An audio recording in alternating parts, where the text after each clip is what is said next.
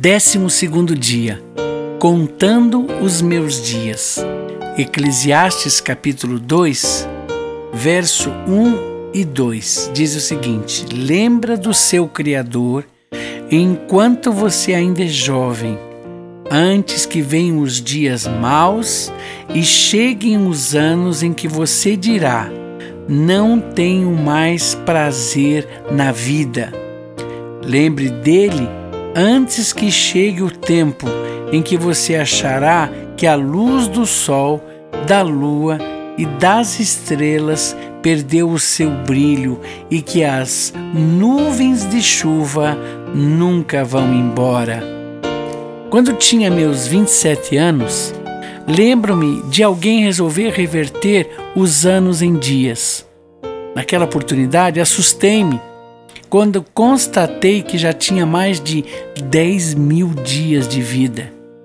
Creio que o pior lamento de uma pessoa, conforme o próprio relato do texto de Eclesiastes capítulo 12, é ao aproximar-se os anos e ao olharmos para trás, termos a sensação de que tudo foi um simples correr atrás do vento.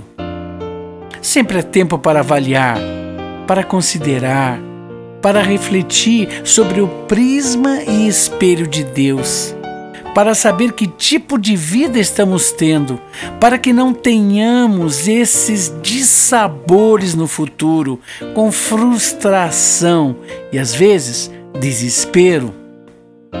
Com respeito aos jovens, é entender que o tempo de ter a vida nas mãos de Deus é hoje pois o reconhecimento do Criador na vida dele alterará para sempre o seu rumo e destino. Numa previsão de morte e destruição, ele poderá vislumbrar pela fé esperança e vitória eterna. Com respeito àqueles que podem dizer, como Paulo, combati o bom combate, terminei a carreira e guardei a fé, que Deus lhes dê a alegria de estarem colhendo os frutos até quando Ele chamar. Porém, aos idosos que não tiveram a oportunidade de entregarem seu Senhor, é hora de fazê-lo, entendendo que o convite é para a vida eterna com Ele, na Sua presença, com a Sua glória e na Sua alegria. Que você reflita em que condição está e tome com sabedoria a atitude de ter a vida sob os cuidados do Criador.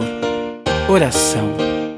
Pai da eternidade, ensina-me a contar os meus dias para que alcance coração sábio. Amém.